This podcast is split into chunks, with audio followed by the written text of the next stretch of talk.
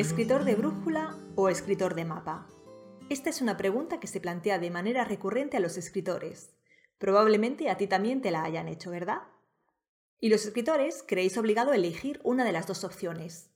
Definiros como un escritor de brújula o bien como un escritor de mapa.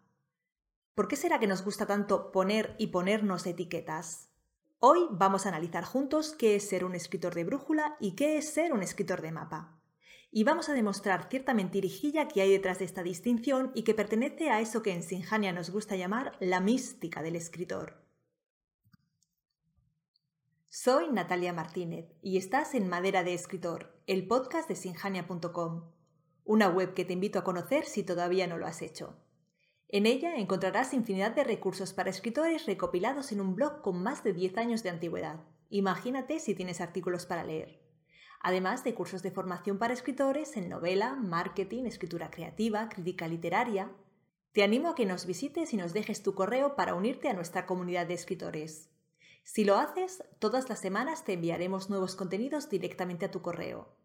Además, podrás participar en alguno de nuestros cursos gratuitos y recibir ofertas interesantes para nuestros cursos de pago. Únete ahora en www.sinjania.com. Yo te espero mientras lo haces y cuando regreses hablaremos sobre la cuestión de ser un escritor de brújula o ser un escritor de mapa. Empecemos por definir qué es un escritor de brújula y qué un escritor de mapa. El escritor de mapa es aquel que, antes de empezar a escribir, dibuja un mapa del sendero por el que caminará. Sin ese mapa, este tipo de escritor corre el riesgo de perderse, así que invierte tiempo y trabajo en trazar el que será su itinerario. Lo cierto es que tiene lógica, porque si perteneces a este tipo de escritor, sabes que vas a pasar los próximos meses, tal vez incluso años, viajando a través de una historia.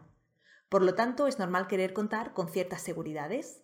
Este tipo de escritor, el escritor de mapa, se aplica a configurar un plano que le guíe en el momento de ponerse a escribir. En él consigna el punto de partida, es decir, dónde empieza su historia, y el de llegada, el desenlace. Toma nota también sobre las cumbres y valles que la tensión esculpirá en su historia. Señala los desvíos, que serán los puntos de giro, y anota en cuántas jornadas o capítulos dividirá el viaje.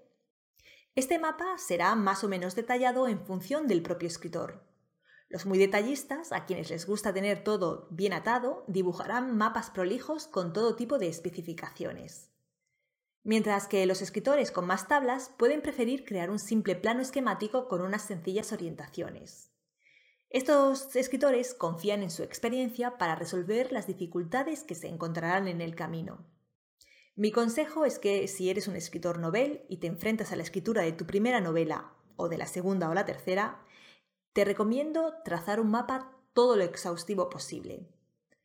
Trabajar en la preparación del mapa te ayudará a aclarar tu idea, a sentar la trama, dirimir cómo resolver las partes confusas y hacer que todas las piezas se encajen con suavidad. Así es justamente como te enseño a trabajar en el curso de novela, del que te dejo abajo el enlace por si te interesa conocer su temario y la forma en que trabajamos. Si trazas un buen mapa, te resultará más fácil escribir y habrá mucho menos riesgo de que te quedes bloqueado por no saber por dónde continuar tu historia o cómo salvar una situación que no habías previsto previamente. Por su parte, el escritor de brújula es un escritor que no necesita tanta seguridad para escribir una novela. Tiene una idea y, brújula en mano, se lanza a la aventura. Cartografía sobre la marcha, trazando su mapa a medida que escribe. En principio, el escritor de brújula debería ser un escritor experimentado. Es su veteranía la que le otorga la pericia suficiente para moverse con soltura por el territorio de la trama, sin caer en lagunas argumentales y escalando sin cuerda los picos de tensión. Sin embargo, muchos escritores noveles os declaráis escritores de brújula. Armados con la idea de un argumento, partís camino adelante sin saber muy bien a dónde os conducirá vuestro viaje. Preferís consideraros escritores de brújula porque pensáis que si os detenéis a dibujar un mapa, vuestra idea perderá frescura, vuestra creatividad se verá encorsetada y perderéis vuestra libertad de autores. Nada más lejos de la realidad. La paradoja de la creatividad nos dice que imponer ciertas pautas hace que nuestro cerebro acepte el reto de ceñirse a ellas de la manera más original posible. Y aceptar retos es la mejor manera de innovar y abandonar nuestra zona de confort.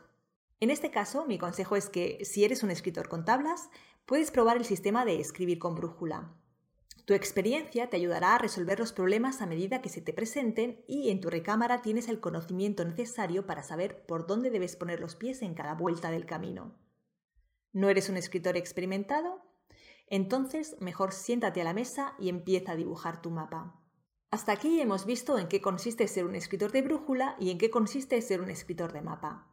Y me he permitido darte una recomendación para que te decantes por la mejor opción para ti según tu grado de veteranía.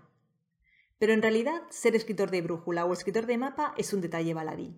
Porque pertenezcas al tipo que pertenezcas, nada te libra de hacer el trabajo previo que escribir una obra literaria precisa. Es así. El trabajo previo forma parte del proceso de escritura, como la revisión o la elección de la palabra adecuada. Y nada ni nadie te puede librar de él. Porque incluso aunque seas un escritor de brújula, necesitas saber algo sobre tu itinerario, en primer lugar, saber de dónde partirás, es decir, cuál es el inicio de la historia que quieres escribir. Una brújula marca siempre el norte, y de igual manera debes definir hacia qué punto cardinal te diriges tú. Este punto cardinal es el desenlace de tu historia, y tienes que tenerlo claro antes de empezar a caminar. De igual manera, debes saber por dónde te vas a dirigir hacia allí. A través de las montañas, siguiendo el cauce de un río, atravesando un espeso bosque, por tanto, también tienes que saber algunas cosas sobre cómo vas a desarrollar tu historia. Huir del trabajo de planificación. Ese es el motivo verdadero por el cual, como antes te he dicho, muchos escritores noveles declaráis ser escritores de brújula. Si tú eres de esos, es porque piensas que así te ahorras el paso previo, imprescindible en realidad, de pensar un poco en tu historia, concretar la trama, evaluar opciones y resolver problemas. Bueno, la realidad es que no es que seas un escritor de brújula, la realidad es que sufres el síndrome del escritor vago. Ya sabes, el síndrome que padecen esos escritores a los que el oficio les da un poquito igual. Al rehuir el trabajo previo, crees ahorrar tiempo, cuando en realidad lo estás perdiendo. Lo vas a perder más adelante cuando ya estés en ruta. Llegarás a una zona de arenas movedizas que no habías previsto y no sabrás cómo evitarla. Encontrarás una cadena montañosa y no sabrás dónde está el puerto para atravesarla. Y cada obstáculo imprevisto del camino ralentizará tu marcha. Cada vez estarás más cansado, tu ritmo se hará más lento. Al final puede que decidas abandonar y te quedes en la cuneta. O, como no has decidido el final, darás vueltas sin rumbo fijo moviéndote por una trama turbia. Porque si no sabes hacia dónde te diriges, lo más probable es que nunca llegues a ningún lado. ¿Te imaginas salir de viaje sin saber a dónde vas ni por dónde vas a ir?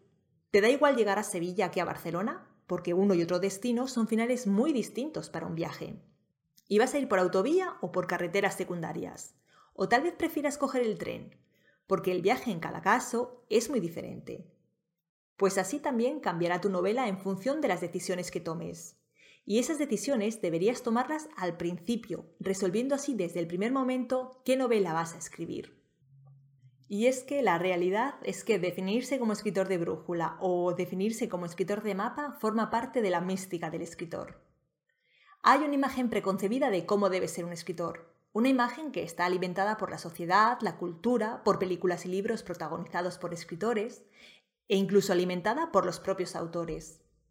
Y los escritores, sobre todo los noveles, os apresuráis a amoldaros a ella, es como si temierais que si no lo hacéis nadie va a creer en vosotros o que no os darán el carnet de escritor. Esa mística es la misma que habla de la musa, del talento, de bloqueos y sequías creativas, del miedo a la página en blanco. Esa mística es la que oculta que el mejor remedio contra esas plagas que asolan al escritor es organizarse, planificar, leer y formarse. Esa mística es la que oculta que no hay otro camino que aprender y escribir, que la escritura no es un éxtasis, sino un trabajo que requiere esfuerzo, disciplina, tiempo y planificación. Siento ser yo quien te lo diga, pero en la escritura no hay atajos. Así que si quieres llegar lejos, empieza a trabajar. Hemos llegado al final, no solo del episodio, sino también de la temporada. Me despido y te deseo un feliz verano en mi nombre y en el del resto del equipo de Sinjania.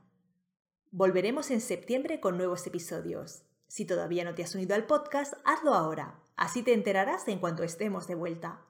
Pero como el verano es muy largo, te invito a unirte también a nuestra comunidad de escritores. Como ya sabes, solo tienes que entrar en sinjania.com y dejarnos tu nombre y tu dirección de correo y te mandaremos contenidos súper útiles directamente a tu bandeja de entrada. Para mí ha sido un placer tenerte al otro lado. Un abrazo y hasta pronto.